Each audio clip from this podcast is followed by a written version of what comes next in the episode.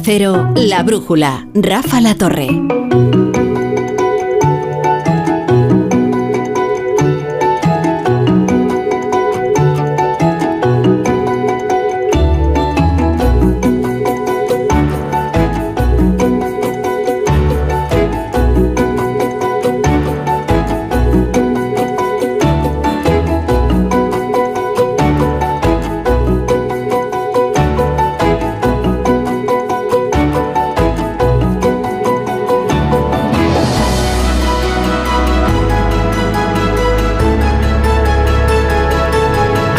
Las 9 a las 8 en Canarias comienza la brújula de la economía. Pues sí que se toman en serio en Francia las movilizaciones, ¿eh? 200 manifestaciones convocadas. La de París, la más multitudinaria, reunió a 400.000 personas. Ha salido el ministro del Interior a decir que en total habría un millón cien mil personas protestando en las calles de todo el país. Luego han salido los convocantes a decirle que la cifra se aproximaría más a los dos millones. ¿Quién sabe? Ahora es normal que Manuel Macron tuviera la cabeza en otro lado cuando hoy estaba en la cumbre hispano-francesa en Barcelona. Desde luego no en las cuestiones domésticas que le han planteado bastantes periodistas y que bastante que despachó con, educación, porque lo normal es que les hubiera dicho, pero ¿usted se cree que yo voy a estar ocupándome de la política española cuando tengo la calle completamente incendiada? Amadora Llora, buenas tardes. Buenas noches ya. Buenas noches. Buenas y frías noches. Desde luego. Tú es que no, no, sales de aquí. Claro. Pero es como salgas te hielas, ¿eh? es, lo que como salgo, es como me sorprendo. Me da ah, todo vale. en la cara todo el Porque frío. vengo aquí, os veo en camisa y tal, como si esto fuera la playa. Paco Pascual, buenas noches. Buenas noches, Rafa. Amador y yo nos hemos encontrado con unos cuantos pingüinos con gabardina en la, Sí. en la puerta de los estudios de A3 Pero, Media. pero vosotros le vais a hablar del frío a Pablo Rodríguez Suances. ¿eh? Pablo, ¿qué tal? Buenas noches. Uy, Pablo, está arreglado Se de la se ha congelado. Se ha congelado. Pablo, ¿estás ahí? No. Bueno, ahora arreglamos la conexión con Pablo, que seguramente se la ha congelado a causa del frío que hace en Bruselas. Qué clima tan intempestivo el de Bruselas. Ahora voy a aprovechar para meterme con esa ciudad que a mí no me gusta nada, mientras Pablo está arreglando la línea. Bueno, Ignacio Rodríguez Burgos, como cada día en la brújula de la economía. ¿Qué tal? ¿Cómo estás? Hola, ¿qué tal? Muy buenas noches. Muy pendiente de Francia, muy pendiente de todo. A ver, la mirada cítrica. Pues mira, en el Banco Central Europeo saben que sus palabras valen su peso en oro. Al menos cuando comenzaron los primeros bancos centrales, al fin y al cabo, vinculaban el valor del dinero con el brillante metal. Ahora son los discursos, la psicología, las intenciones, la política informativa lo que mueven los mercados. Fíjate, Rafa, en las actas de la última reunión, los halcones del Consejo del Banco Central Europeo aceptaron moderar el ritmo de subida de los tipos de interés a cambio de endurecer la oratoria. ¿eh? Y aquí la retórica sí que vale dinero. Lagarde, Christine Lagarde, hoy ha tirado de elocuencia. Su verbosidad es transparente. Dice que no va a cambiar de política porque se mire como se mire, la inflación está muy alta. Y la inflación en todas sus cuentas, da igual la forma en que la mires, es muy alta y la determinación del Banco Central Europeo es devolverla al 2% de manera oportuna y tomar todas las medidas que sean necesarias para llegar a ello. Pues eso, que muchas familias, muchas empresas sufrirán con los nuevos incrementos de los tipos de interés. Tras estas palabras de Lagarde, las bolsas europeas se han visto otra vez de, de colorado, se han vestido de colorado. Y más con las dudas sobre la deuda de los Estados Unidos que está en el límite y en junio podría entrar en suspensión de pagos. Es una deuda que tienes que pagar. Cosa tan folclórica, ¿Cómo se ¿verdad? La suspensión de pagos. Sí, sí, del como Julio bloqueo de la Jaramillo, que es el que administración. canta, el ecuatoriano. Qué belleza. Y siempre los mismos tópicos cada vez que se produce. Lo que pasa es que yo creo que esta vez podría ser mucho más cruenta que nunca. Está en manos de los republicanos. Y no solamente en manos de los republicanos, sino también en manos quizá de un puñado De una facción republicanos radicales. que pretende reventar el sistema, con lo cual, Mm. bueno, hablaremos ahora de ello. Al menos el Fondo Monetario mejora los datos de España, ¿no, Ignacio? Mejoró los datos del año pasado, porque los datos de este ya son otra ganta.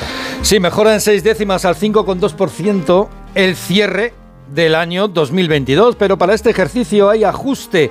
La economía se frena, se frena al 1,1%, dice el Fondo Monetario Internacional. La vicepresidenta Nadia Calviño, claro, a la hora de escoger pues escoge la revisión al alza. El informe del Fondo Monetario Internacional es muy positivo. Revisa al alza las previsiones de crecimiento de la economía española y avala la política económica del Gobierno, sobre todo la respuesta a la inflación, la responsabilidad fiscal y el despliegue de inversiones y reformas del plan de recuperación, que ya está teniendo un impacto importante. Pero el Fondo Monetario Internacional dice muchas más cosas. Por ejemplo, que la inflación se va a moderar al 3,8% a final de año que la tasa de paro de nuestro país seguirá por encima del 12% hasta al menos 2025, o que el nivel de riqueza prepandemia no lo vamos a recuperar como muy pronto hasta el 2024 y que la deuda pública rondará el 110% aún durante tres años.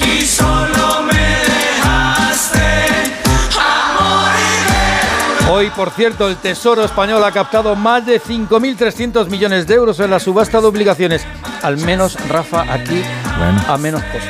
Oye, lo que va a costar un riñón es el gasoducto para trasladar hidrógeno verde entre España y, Francia, el Euromet. Mm, como diría alguno, lo del tubo entre Barcelona y Marsella va a costar un tubo, ¿eh? porque se calcula que este hidroducto, y perdón por el palabra, porque este es nuevo, ¿eh? hidroducto, pues vendría a costar unos 2.100 millones de euros. Mm, nada volátil, por cierto. Lo que ocurre es que no está claro quién lo va a pagar. Tanto París como Madrid lo que hacen es girar la mirada hacia quién? Hacia Bruselas. Ay, si estuviera aquí el profesor, ¿qué diría el profesor? ¿Por qué lo va a pagar usted, señora? Usted, señora. Y un apunte final, hablando de dineros comunitarios. Según Llorente y Cuenca, de los 48.000 millones de euros europeos recibidos por España en los dos últimos años, nuestro país solo ha trasladado a la economía real 11.000 millones. Bueno, oye, y, dos cuestiones que tienen que ver con las empresas. Muy rápidamente, nuevas salidas a bolsa y, oh sorpresa, esta tarde, con mucha discreción, se han reunido la CEO y los sindicatos. Sí, sí, muchísima discreción, tanta discreción que no ha salido nada de la reunión, pero bueno, hacía tiempo que sindicatos y patronal no se veían las caras para discutir sobre la negociación colectiva, sobre un acuerdo general de salarios. Ayer reclamábamos aquí lo del pacto de rentas, ¿no? Sí. Bueno, pues por lo menos se han sentado, que ya es un avance. Y en cuanto a la bolsa, pues fíjate, Rafa, la empresa almeriense de encimeras y pavimentos, Cosentino, Muy próspera, ¿eh? ha decidido salir al mercado bursátil. Desde los mármoles de Macael al cuarzo, después al silestone y más tarde al Decton, Decton. para Bueno. estar en las cocinas y baños de medio mundo. No, Esto no. sí que es pura piedra. No, no mires así, Amador. De verdad que es una empresa próspera, vamos. Y hacen. Y además muy buena, ¿eh? Porque, en fin, no, no, voy a hacer publicidad aquí, pero la verdad que es de un material Y extraordinario. muy reconocida en el exterior. Y muy reconocida en el extranjero. Mucho. De las canteras a la Super Bowl. La pica, los picapiedra, nos, nos para hablar de encimeras. Tú dime, no, para hablar de cantera, para hablar de piedra, tú dime qué música puede venir mejor que esta. Mira, los Gente que trabaja ahí al pie del cañón, al pie de la cantera. ¿Eh? Tiene un coche muy ecológico el de los picapiedra, eso es verdad. Y no, Bueno, no de los ¿no? pertes eléctricos, ¿no? que no salen, no salen nunca. Bueno, y más noticias de la economía que repasamos con la ayuda de Margarita Zavala. La confianza empresarial ha subido en este comienzo de año. En concreto un 1,4% según el INE, lo que indica que al menos tienen buenas perspectivas para este 2023 o al menos no demasiado malas.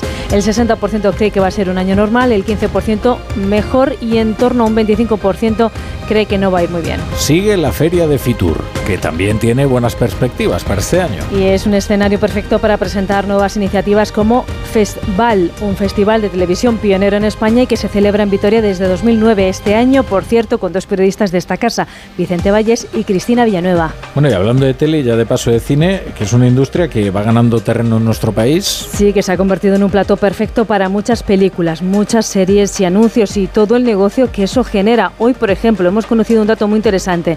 En Madrid, en 2022, hubo 500 rodajes de todo tipo, de películas, de series, de anuncios, de todo. Y, y muy brevemente, ahora sí, eh, la Unión Europea amenaza con prohibir el uso de TikTok. ¿Por qué? Porque no evita que los menores tengan acceso a vídeos potencialmente mortales, así lo dice, y porque no evita que los datos de los usuarios se cedan a terceros a países como a China. Y recordamos que todo esto de TikTok también tiene su repercusión económica. Hombre, desde luego. Y ahora que nosotros nos habíamos convertido en un fenómeno en TikTok, ¿Qué es que tenemos una cuenta en TikTok Lo sé, lo muy sé. seguida, ¿eh? Lo lleva Vaya, Emma. y ahora que empezaba a traccionar, como diría un community manager, y van y nos lo cierran. Que son chinos. Sí, no, no hay seguridad en los datos. Usted puede acercarse a nuestra cuenta de TikTok de la brújula y ahí verá a nuestros colaboradores habituales pues haciendo los bailes de miércoles y diferentes bailes virales, ¿no? Que se producen. Amadora llora haciendo el. No, recuerdo Sí, sí, no, no pueden verlo allí. Pueden verlo allí. Bueno, Además, vamos. eh, creo que hemos recuperado a Pablo Rodríguez Suances. ¿Qué tal, Pablo? ¿Cómo estás? Yo siempre he estado aquí. Ya, pero por alguna razón no, no, no llegabas hasta Estaba nosotros. congelado. Te, te veíamos congelado. Tenía cosas mejores que hacer. Sí, no, eso tampoco lo dudamos. ¿Tú tienes TikTok, Pablo? No tengo TikTok, pero he tenido que escribir de sobre TikTok y la Unión Europea. Sí, y, pero y, y lo- Em, este tema es tan es tan eh, tan grave como parece. Es decir, nos están espiando el régimen chino a través de TikTok. Absolutamente. Eso no cabe la menor duda, sobre todo a, a los periodistas. eh, se ha quedado demostrado y por eso en Estados Unidos ahora mismo les están presionando con tantísima fuerza eh, que estaban utilizando empleados de la firma, estaban accediendo a datos personales, esos datos luego llegan a las autoridades, que son las que están al final del, del todo. Eh, entonces, lo que ha dicho hoy la Unión Europea, la Unión Europea está jugando al poli bueno y al poli malo.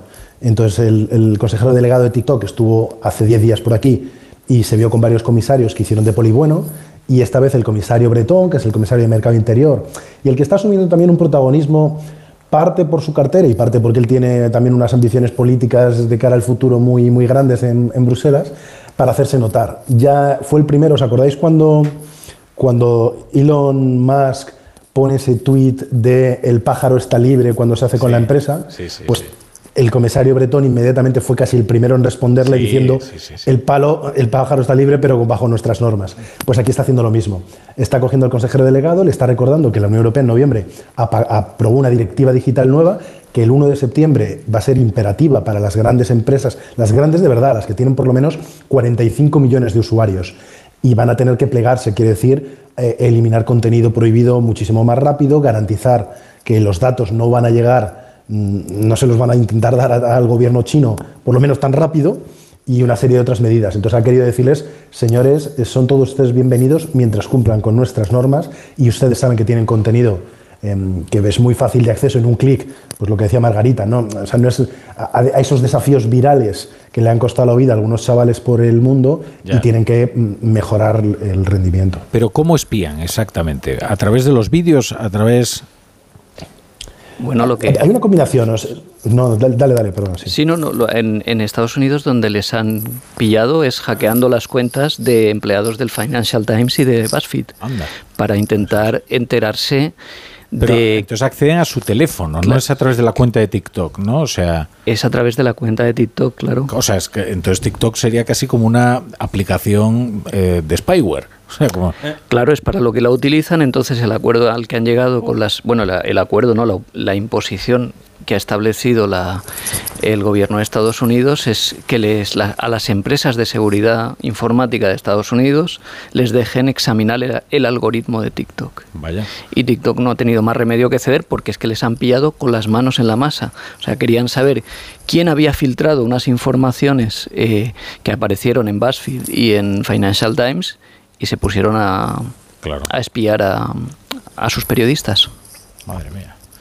O sea, tú los periodistas que utilizamos sobre todo Twitter, pero los que hagan información, otro tipo de información, que utilicen TikTok, los que utilicen medios de comunicación, si eh, Elon Musk decide entrar en tu cuenta, ver tus mensajes directos y con quién estás intercambiando tu información, que muchas veces son fuentes Claro. Claro, el acceso a esa información en, en regímenes totalitarios o en regímenes eh, autoritarios como mínimo es, es brutal y puede ser demoledor, claro. Pues no sé, entonces tenemos que eh, tener cuidado. Ahora que íbamos a subir precisamente a TikTok el último baile de Ignacio Rodríguez Burgos, vamos a tener que esperar porque... Bueno, como vean el baile, cierran TikTok mañana. Bueno, vamos a hacer nada, una breve pausa y ya enseguida saludamos a un invitado. La brújula. La Torre. Si eres del Club Carrefour, 2x1 a full. Hasta el 26 de enero en Carrefour Carrefour.es tienes 2x1 en más de 1.500 productos, como en el atún en aceite de girasol calvo pack de 6. Compras 2 y acumulas 4 euros con 39 en tu próximo cheque ahorro. Carrefour, aquí poder elegir es poder ahorrar. Dos cositas. La primera, un motero llega donde nadie más llega. La segunda, un mutuero siempre paga menos. Vente a la mutua con tu seguro de moto y te bajamos su precio sea cual sea. Llama al 91 555 5555. 91 555 5555. Por esta y muchas cosas más, vente a la mutua. Condiciones en mutua.es. En el Estadio Infinito la emoción no se acaba nunca, porque vuelven las mejores competiciones a Movistar. Vuelven los héroes, la magia, las jugadas imposibles y en exclusiva NBA, Liga Endesa, Wimbledon y mucho más. Disfrútalas en mi Movistar con la mejor red de fibra y móvil en un dispositivo desde cero euros. Infórmate en el 1004 tiendas o en movistar.es. Hola, soy Félix, árbitro experto en pitar penaltis y fueras de juego. Pero cuando tengo que revisar mi contrato de alquiler, siento que me falta el aire. Por eso soy de legalitas, porque sé que con una llamada un experto me ayuda a resolver lo que yo no domino. Hazte ya de legalitas. Y ahora por ser oyente de Onda Cero, y solo si contratas en el 91661, ahórrate un mes el primer año. Legalitas, y sigue con tu vida. ¿Y tú que vives en una casa con jardín? ¿Qué necesitas para tu seguridad? A mí lo que me preocupa es que es muy fácil acceder al jardín desde la calle, así que necesito una alarma que proteja las zonas exteriores. Pues en Securitas Direct tienen una alarma para ti, porque sus sensores y cámaras exteriores detectan cualquier intruso antes de que entre en vuestra casa y responden en menos de 20 segundos dando aviso a la policía. Y es que tú sabes lo que necesitas y ellos saben cómo protegerte. Llama ahora al 900-272-272 o entra en securitasdirect.es y descubre la mejor alarma para ti. Líder y lo más visto de la noche. Los líos que me meto. Voy a estar así, todos llaman. Habéis ido un poco al límite, ¿eh? Es el momento en el desafío que peor lo he pasado. Este programa es el mejor de la televisión. Es magia. El desafío. Mañana a las 10 de la noche en Antena 3. La tele abierta. Ya disponible en A3 Premium.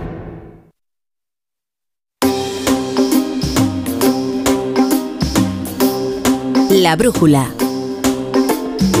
La torre.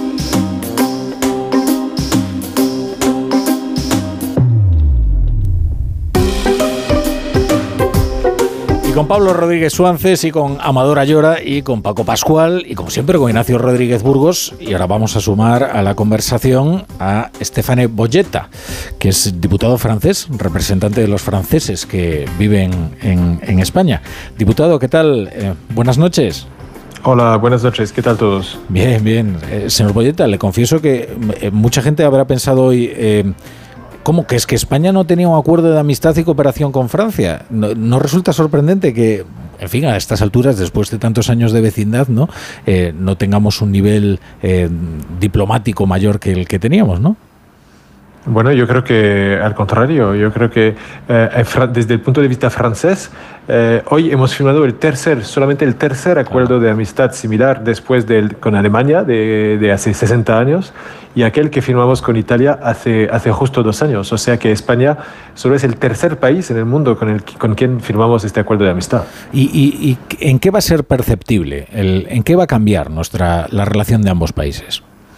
Bueno, eh, la firma del tratado tiene seguramente algunos aspectos simbólicos y intentan plasmar y, demostrar eh, la culminación de una trayectoria de, mejora de nuestras relaciones bilaterales, de, la amistad entre nuestros pueblos y también nuestros gobernantes. Uh, pero también, por supuesto, este tratado recoge una serie, una multitud de aspectos y de ámbitos en los cuales vamos a, colaborar de una forma cada vez más estrecha y detallada y, uh, y, seguramente pues vamos a hablar de algunos en concreto. Mm. Bueno, eh, entre los aspectos materiales que se han tratado seguramente en, en esta reunión y desde luego en conversaciones eh, anteriores está este asunto del Euromed, ¿no? que viene a sustituirlo del MidCat, que fue una enorme decepción para el, para el gobierno español, que había hecho una apuesta diplomática, en fin, muy ambiciosa por, para, para convertirse, digamos, en el suministrador eh, de gas al corazón de Europa. Eh, con esto del Euromed, ahora estamos en, en la discusión de la, de la financiación. ¿Cree que se va a poder llegar a un acuerdo para, en fin, para financiarlo? Están ambos mirando a Bruselas, pero no sé si Bruselas estará demasiado dispuesta a, a poner el dinero. Pues eh, mira, efectivamente, lo que, lo que hicimos después del, de los malentendidos de este verano, del verano pasado sobre el MidCat, eh, lo que hemos hecho es eh, llegar primero a un acuerdo entre jefes de estados y de gobierno en Bruselas en octubre. Eh, luego hemos ha seguido una siguiente conversación en Alicante en, en, diciembre y se ha confirmado el acuerdo de principio sobre el hecho de desarrollar esta, esta infraestructura muy importante para permitir en el a partir del 2030 España eh, pues distribuir su hidrógeno verde a, al norte, hacia el norte de Europa. Y yo creo que hoy la presencia de nuestra ministra de Transición Energética eh, con su homóloga española pues han permitido entrar más en el detalle tanto técnico como financiero de esta operación. Y por supuesto hablarán de, de financiación, aunque no, no han trasladado detalles, pues sí, por supuesto se tendrá que, que concretar hasta qué medida, hasta qué porcentaje del proyecto uh, sufragarán los fondos europeos y hasta qué porcentaje pues tendrán que sufragar los, los respectivos uh, presupuestos nacionales de Francia y España.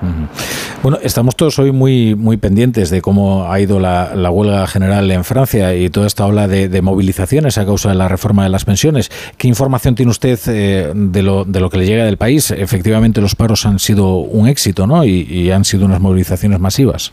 Bueno, han sido, por lo que hemos visto, primero tengo que, eh, que, que explicar que he estado todo el día eh, en la delegación francesa acompañando el, eh, el, presidente de la República, Emmanuel Macron, pero también los, los 11 ministros presentes aquí en Barcelona hoy, claro. que ha sido un día muy intenso de trabajo con la, la delegación y el gobierno español. Y, y por lo tanto no hemos tenido mucho tiempo para enterarnos con el detalle.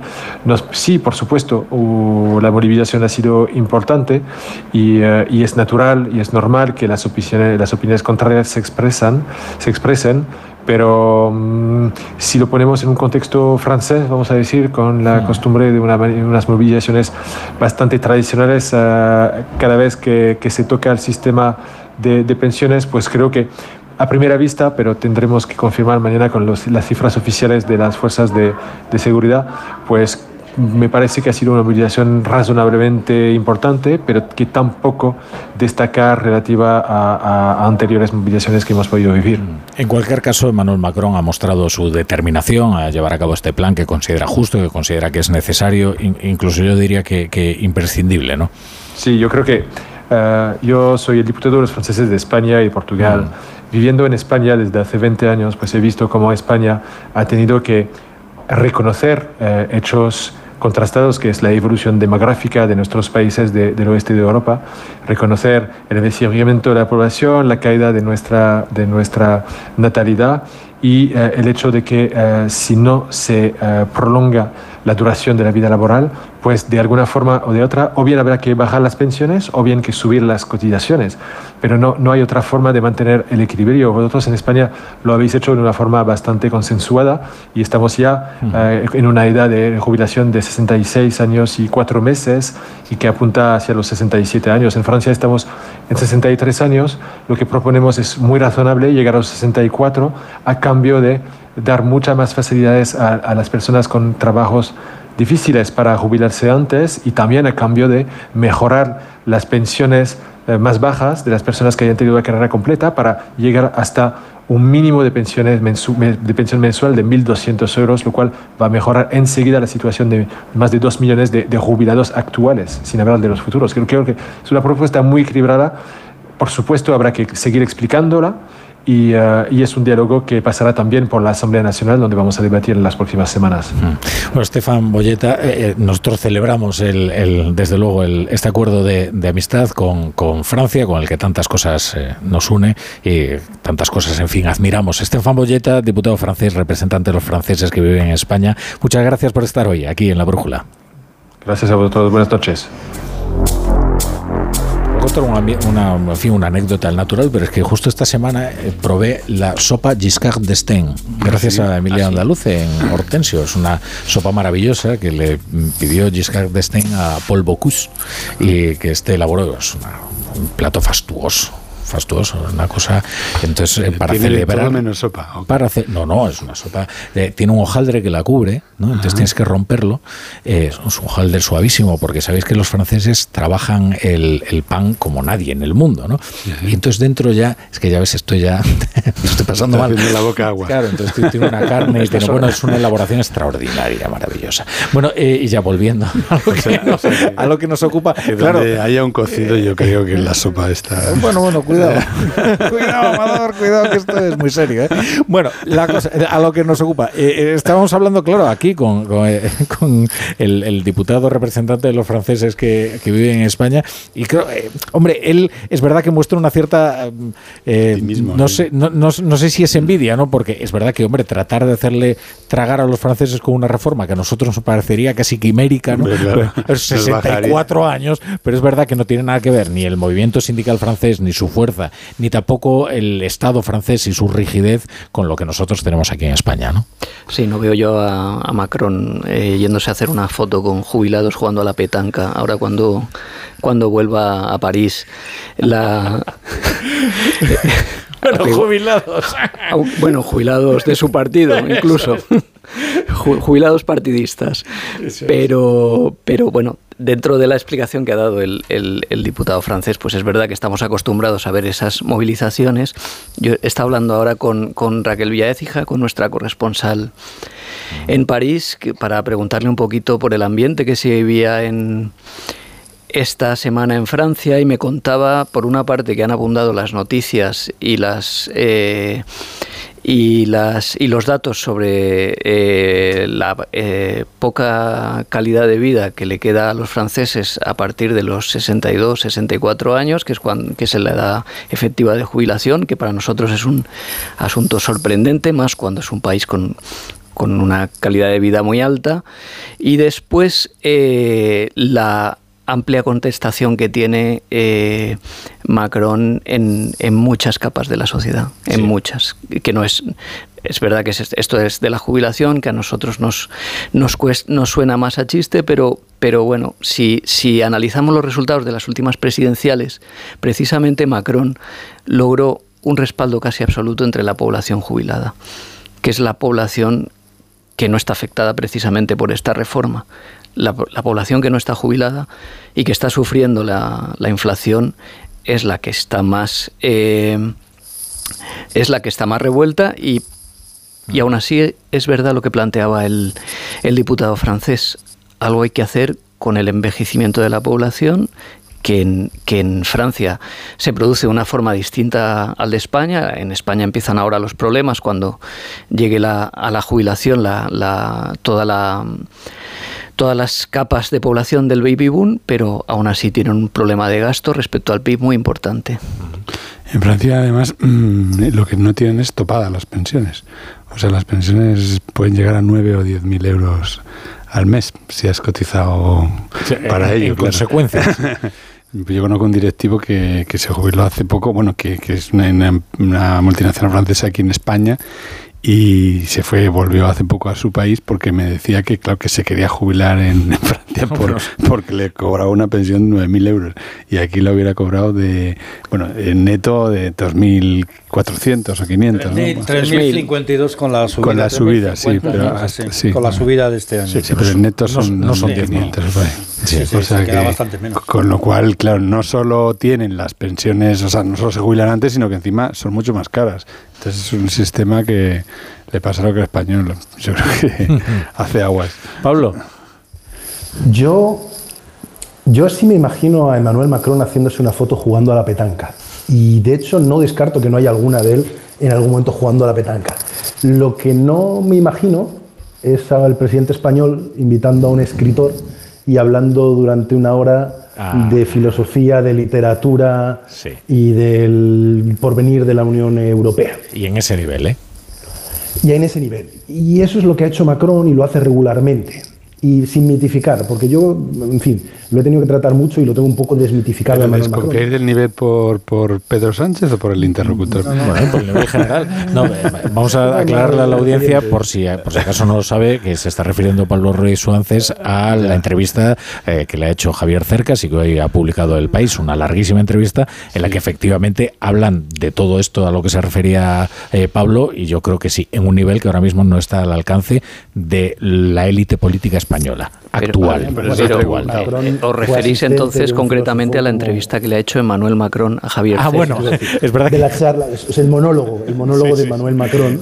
Sí, sí. Eh, un- bueno, Macron estuvo ayudando en los papeles a un filósofo como Pa- Paul Ricoeur, de toda influencia de la hermenéutica. O sea, él es una persona intelectualmente tiene una talla, pero políticamente, políticamente lo que ha intentado en estos años es tratar a los franceses como adultos, no como niños, no solamente como votantes, sino a veces como adultos.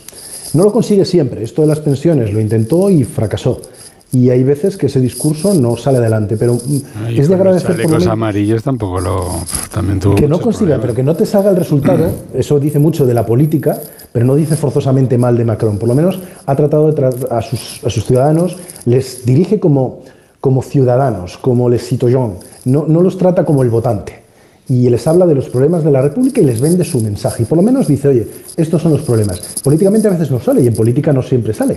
Entonces yo a Pedro Sánchez le reconozco un olfato político indiscutible. Ha logrado ir cagándose a muchos de sus eh, rivales, a muchos de sus colaboradores, a todo el mundo, ha sobrevivido. Sale adelante con un talento político, un olfato político claro, pero no trata, no nos trata como adultos, ni él ni sus antecesores. Entonces yo creo que esa es la gran diferencia, en temas sobre todo como el de las pensiones. Yo no quiero que me traten como un votante, quiero que me traten como un ciudadano, como un adulto, como alguien responsable que tiene que tener esa responsabilidad y asumir su papel en el futuro del sistema, de los sistemas públicos y que me digan, estos son los problemas y esto es lo que hay que hacer. Y lo decimos ahora mismo que estamos ultimando una reforma de las pensiones después de dar marcha atrás a dos de ellas y todo por una presión de Bruselas, no porque de verdad los partidos políticos, los dirigentes políticos, los líderes nos hayan tratado como adultos y nos hayan dicho hasta aquí. Ahora lo hacemos sí o sí y por esto. Yo creo que hay pocas diferencias porque Macron ya propuso la reforma de las pensiones antes de las elecciones y las y cuando llegaban se aproximaba la fecha las dejó para después, que a mí me parece lógico, ¿no? Es decir, que si hubiera tratado como adultos a los franceses las- lo habría hecho ya antes, pero obviamente él sabía que, que, claro, unas manifestaciones en vísperas electorales le iban a perjudicar. Em, ah, creo que hay, hay poca diferencia de cómo tratan hoy los políticos en Europa. De ciudadanos. todas formas, Macron tiene una ventaja y un desafío tremendo, y es que él sí que está, eh, digamos, en mitad de dos fuerzas que se han ido eh, radicalizando con el tiempo, que es la izquierda francesa con Le Penchon. ¿eh? Le Penchon, ¿no? Y Le Pen a la, a, a la derecha. Que Le Pen, curiosamente, intenta, intenta precisamente eh, eh, mostrar esa cara más amable para intentar acortar distancias con Macron. Lo que no sé, claro, el problema de Macron es que su partido es él. Pero ahora la pujanza la tiene. Melenchón, ¿eh? O sea, claro, en viene por la, por, por la parte de la izquierda, ¿no? Sí, porque el- es verdad que el proceso que, al que te refieres, la de diabolización, como le llaman ellos, del Frente Nacional, ha sido bastante exitosa, sobre todo en, en las regiones del norte y demás. Lo que pasa es que eh, Mélenchon se ha convertido en la referencia de la oposición y eso también es bastante duro ¿eh? de manejar en un país como. Ahora, date como cuenta que, que en Francia el Partido Socialista desapareció Hombre, hace tiempo. La pasoquización, pero a lo bestia. Fijaos que para mí lo más interesante de la cumbre de hoy, de hecho lo, lo único interesante, el, el dip- el diputado francés hablaba de carga simbólica, que es una forma de Hmm. expresar lo que ha sido vacío de contenido tangible. O sea, no se ha acordado nada. No, no- nos hemos leído las crónicas y no hay ni un número. Que, o sea, los, que los ministros se van de aquí para allá. ¿no? pero en lo que el- hay que estar muy pendiente a estas liebres que echa a correr la, la Moncloa y que eh, poco a poco vamos siguiendo a que aunque no queramos. Expresáis que, y es verdad que, que Macron está situado en una posición de centralidad entre la extrema izquierda y la extrema derecha, y centralidad es una palabra que vienen expresando en la Moncloa últimamente mucho y que la vamos a ver más expresada conforme se acercan las citas electorales.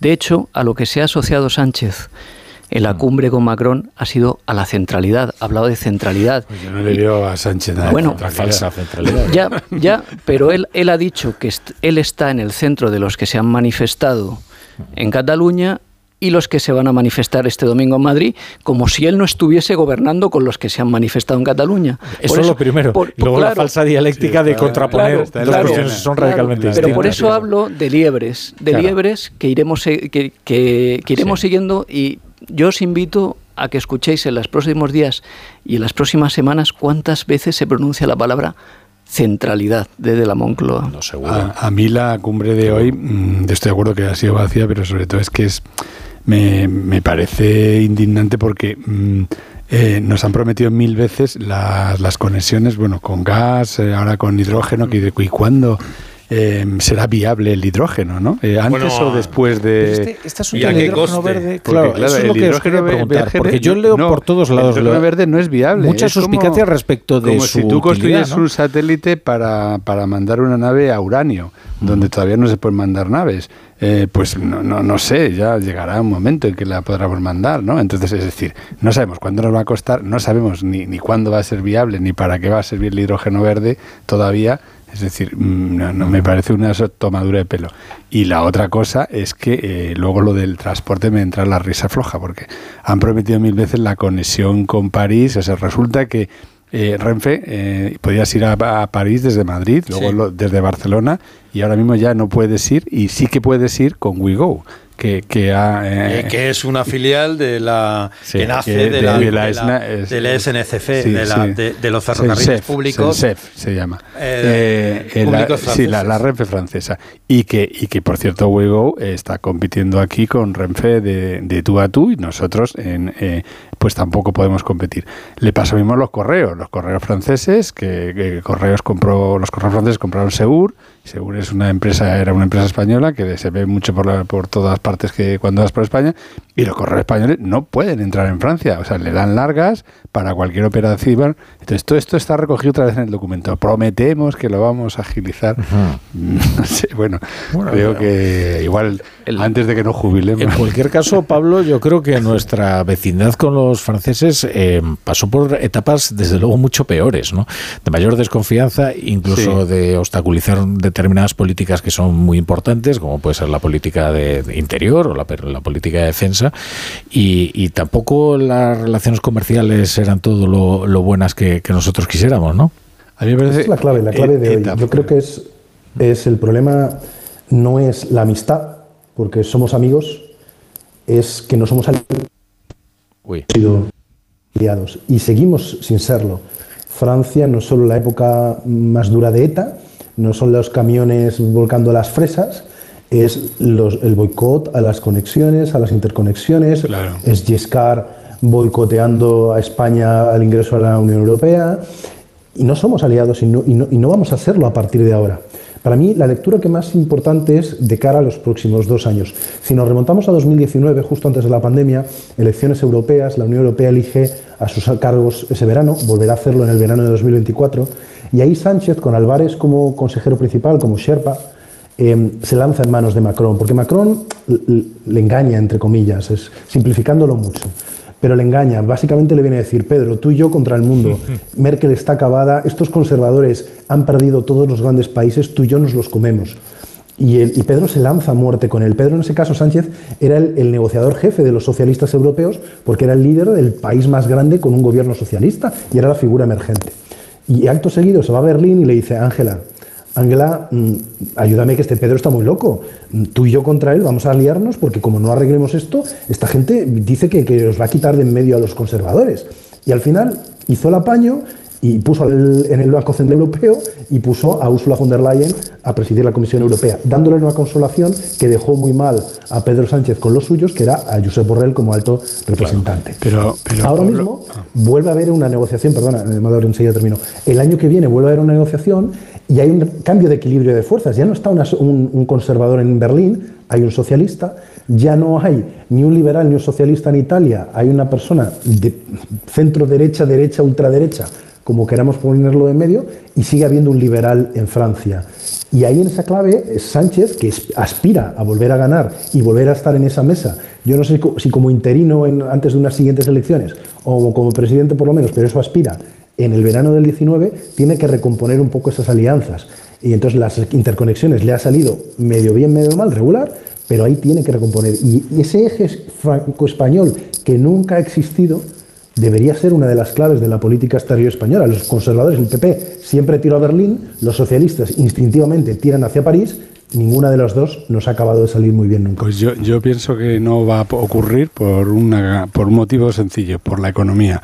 Es decir, a Francia, que produce mucha energía nuclear, y que bueno eh, ahora ya las tiene otra vez en pleno funcionamiento, tiene más de 40 y, y ahora ha inventado eso de las micro centrales nucleares eh, eh, y que exporta gran parte de la energía a Italia y a otros países, no le interesa que llegue el gaseo, eh, que llegue el gasoducto de, gas de Argelia con energía barata a, Europa, porque él la deja de vender y tampoco le interesa que lleguen nuestras frutas y nuestras hortalizas por tren a Alemania o a, mm, Dinamarca o casi al Reino Unido, porque eh, le, le, interesa que vayan por camión, que van más despacio, que, que, que además ahora con las emisiones y tal van a tener penalizaciones, es decir, que económicamente Francia es muy potente también desde el punto de vista agrícola y y, nosotros somos una gran competencia y hace de tapón y eso mm, no, no va a cambiar. Mm. Desde mi punto de vista. Vamos a poner unos anuncios y enseguida continuamos aquí en la brújula de la economía. Ya está aquí Blancolor con hasta un 50% de descuento en fundas y rellenos nórdicos, sábanas, toallas, manteles, cojines, almohadas, muebles de dormitorio y todo lo que necesitas para tu casa. Ven a Blancolor y aprovecha sus descuentos, solo hasta el 28 de febrero, en tienda, web y app del corte inglés. Un millón de likes Reseñas del negocio con 5 estrellas. En Orange reinventamos nuestras tarifas Love Empresa. Ahora incluyen cosas tan importantes para tu negocio como el crecimiento. Por eso te ayudamos a aumentar la visibilidad de tu empresa en Internet. Llama ya al 1414. Las cosas cambian. Y con Orange Empresas, tu negocio también. Orange.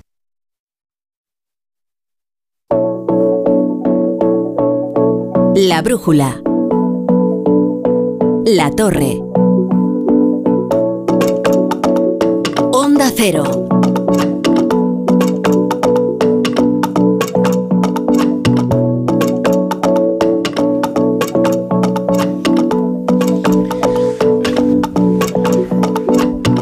Bueno, ya hemos hablado del negocio de las encímeras, hemos hablado también del TikTok, hemos hablado con, hemos hablado con Francia.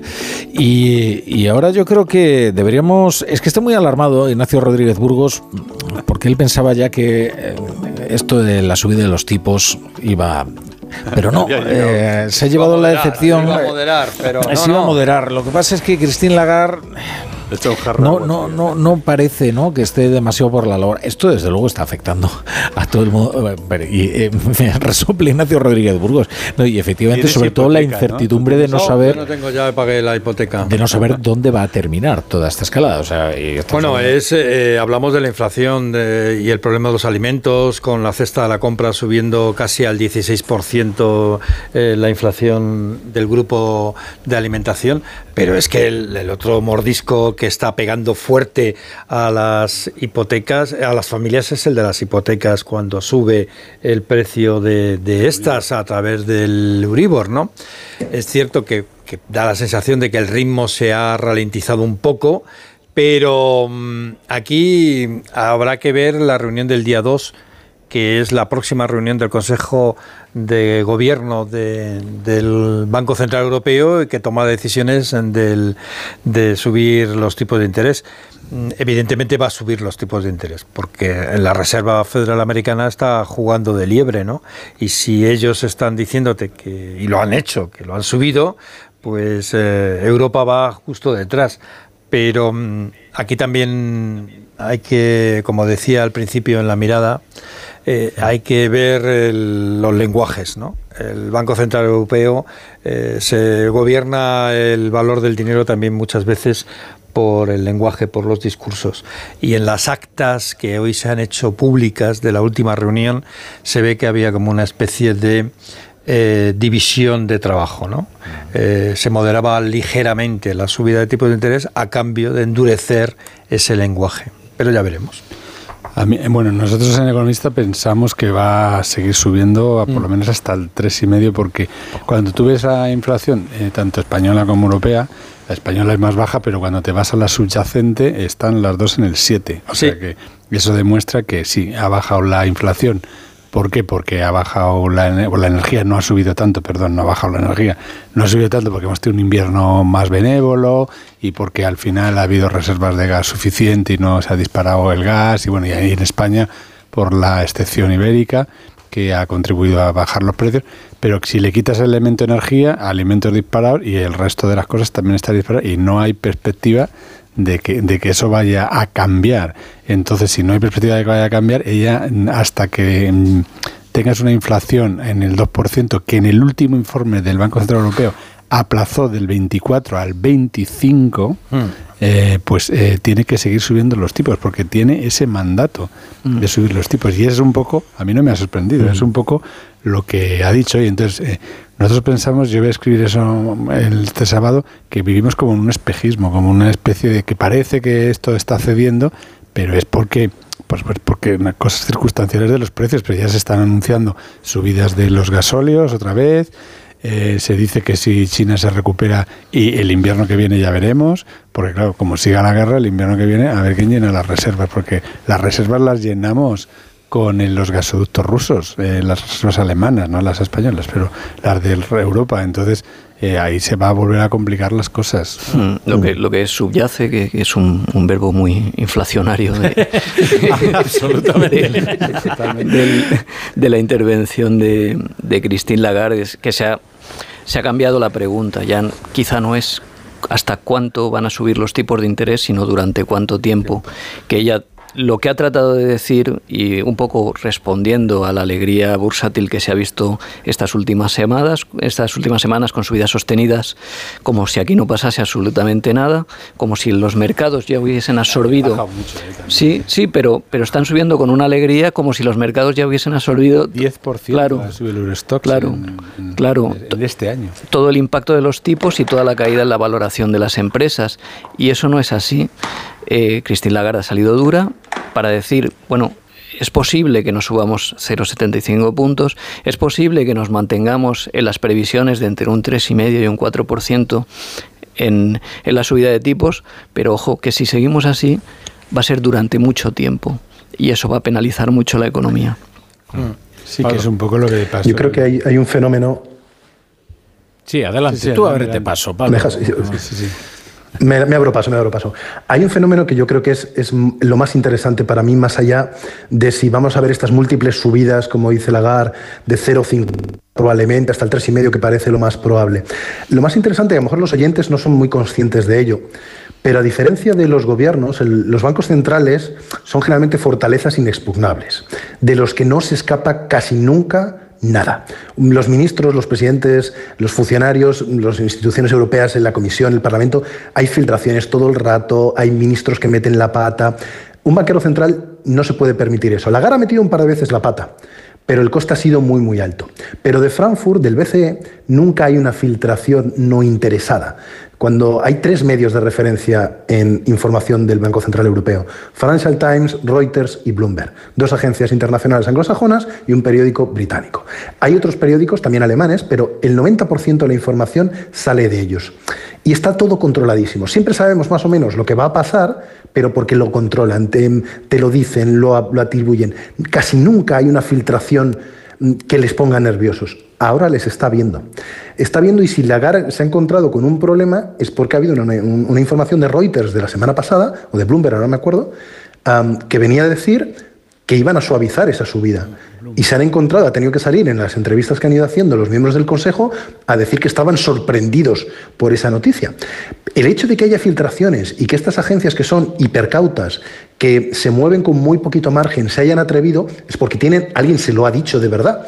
Y eso los expertos en, en la criminología del BCE vienen a decir que es que porque Lagarde está perdiendo parte de su autoridad, parte de esa posible credibilidad, que no están convencidos con su mandato y hay alguien que le está haciendo un poco la cama. Y eso en política monetaria es muy inusual y en el BCE es muy, muy llamativo y, y muy grave. Entonces, si no tiene el control no domina la narrativa, que es lo importante en un Banco Central Europeo, que logren imponer, porque eso es, Draghi controló la crisis con 14 palabras, convenciendo diciendo, ojo, lo, voy a hacer lo que haga falta y será suficiente. Es mi palabra contra todos. Y todos lo creían.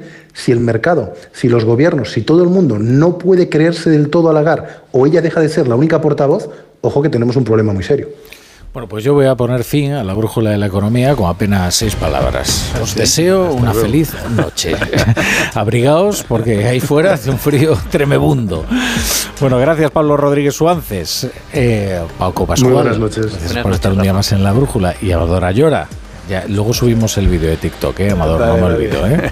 Venga, Ignacio Rodríguez Burgos. Hasta, Hasta mañanita.